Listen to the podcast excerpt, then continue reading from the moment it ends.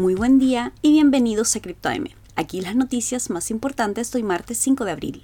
El precio del Bitcoin supera hoy los 46.500 dólares, mientras un estudio reveló que el FOMO minorista de Bitcoin es el más alto desde 2017. Esto significa que los compradores de pequeñas cantidades de Bitcoin están adquiriendo más por temor a quedarse fuera de la tendencia cripto, lo que puede incidir a futuro en el aumento de su precio.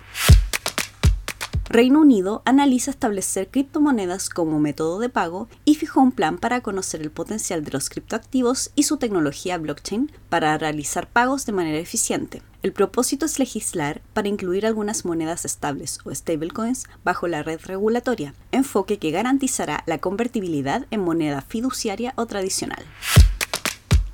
Brasil e Indonesia son los países con mayor adopción cripto en una encuesta realizada por Gemini. Un factor importante que promueve la adopción en estos países tiene que ver con las crisis financieras que han enfrentado últimamente, cosa que invita a los residentes a optar por las criptomonedas para huir de los efectos de la inflación de sus monedas locales.